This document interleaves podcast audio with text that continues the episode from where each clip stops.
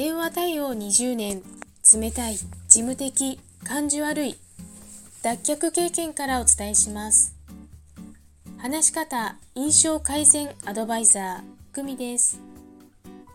このチャンネルでは話し方や印象改善のコツまた日々の学びをアウトプットしています。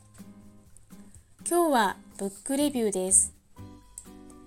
為末大さんの諦める力です。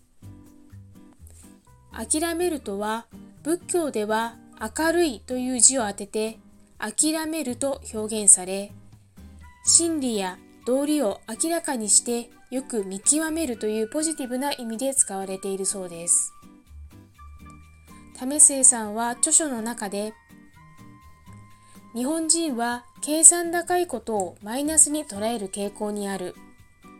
負けが見えていても頑張ることが尊いとされる。計算高いは察する力があるとポジティブに捉えることもできる。と話しています。確かに状況を察して目的のために行動を起こせる能力がある。とも言えますね。